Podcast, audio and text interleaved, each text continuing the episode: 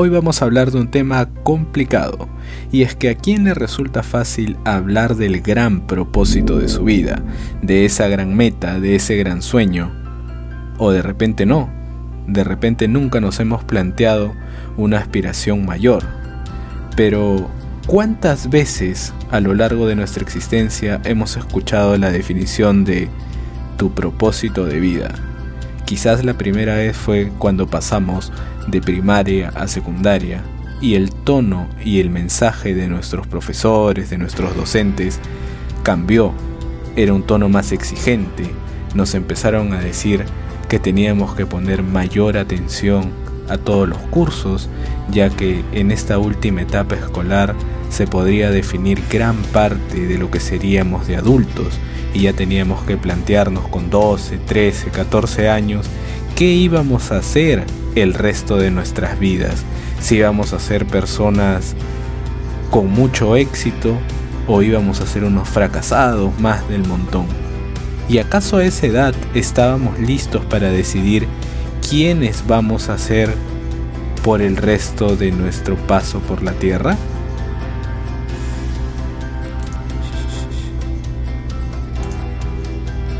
Ahora, les planteo que hagamos un ejercicio en conjunto, desde el lugar en donde estén escuchando este podcast y en el momento en el que ustedes lo crean más adecuado. Y es el siguiente. Respondámonos a la siguiente pregunta.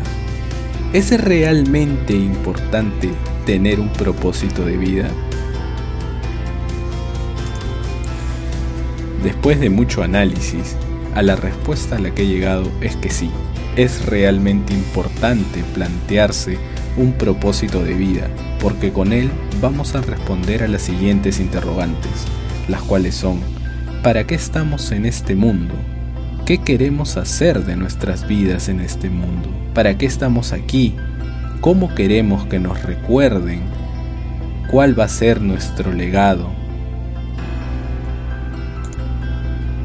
Y este análisis cobra una importancia aún mayor debido a la situación sanitaria por la que estamos pasando debido al nuevo coronavirus.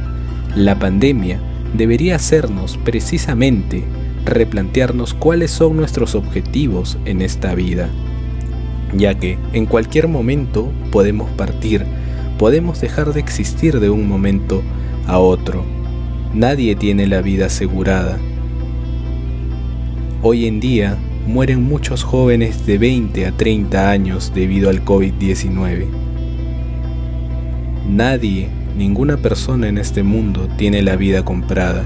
¿Y cuál va a ser nuestro legado? ¿Cuál va a ser la meta que hemos llegado a cumplir si es que ni siquiera tenemos una? En este punto del programa vamos a mencionar a dos grandes artistas. El primero de ellos, Freddie Mercury quien, como él mismo dijo y quedó registrado en la película Bohemian Rhapsody, vino al mundo a ser lo que estaba destinado a ser, un gran intérprete. Pero Freddy no solamente fue alguien muy talentoso, sino que fue una persona que trabajó mucho para llegar a donde llegó, que tuvo que romper muchos estereotipos, tuvo que ir en contra de lo que ya estaba establecido para ser el gran artista que llevó a Queen hasta la cima. Y también vamos a mencionar a Cristiano Ronaldo, un atleta magnífico que ha pasado por muchos clubes, por el Sporting de Portugal, por el Manchester United, el Real Madrid, la Juventus y, como no, capitán de la selección portuguesa. Mucha gente se podrá quedar con Cristiano por sus goles, por sus tremendas jugadas dentro del campo de juego. Pero para tener hoy 36 años y mantenerse en la elite del fútbol, Cristiano ha tenido que trabajar muchísimo. Muchos no saben que él lleva terapias de sueño, tiene un régimen de alimentación muy estricto y cuida cada faceta extradeportiva para ser el atleta que es. Y ambos casos son claros ejemplos de que tener fijo un propósito requiere de mucho trabajo y dedicación. Por otro lado, no tener un propósito claro puede acarrearnos grandes problemas.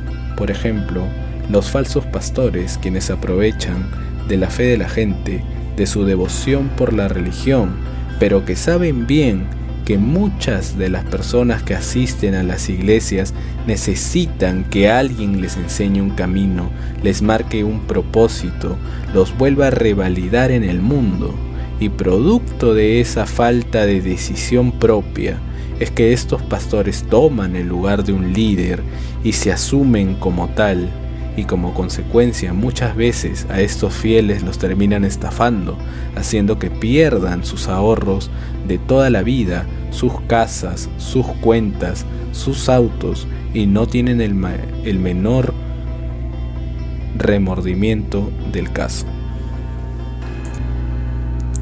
Otro caso muy triste es el de los pandilleros, quienes, a falta de oportunidades en la sociedad y al verse marginados, han encontrado en la pandilla un sentido de pertenencia, una razón para vivir y por la cual hasta dar la vida. En esta parte final del programa, me gustaría mencionar que cualquier propósito de vida es válido siempre y cuando tenga como cimientos a los valores de la honestidad y la lealtad. Yo soy Sergio Malásquez y nos vemos en el próximo episodio de Grandes Miradas. Muchas gracias.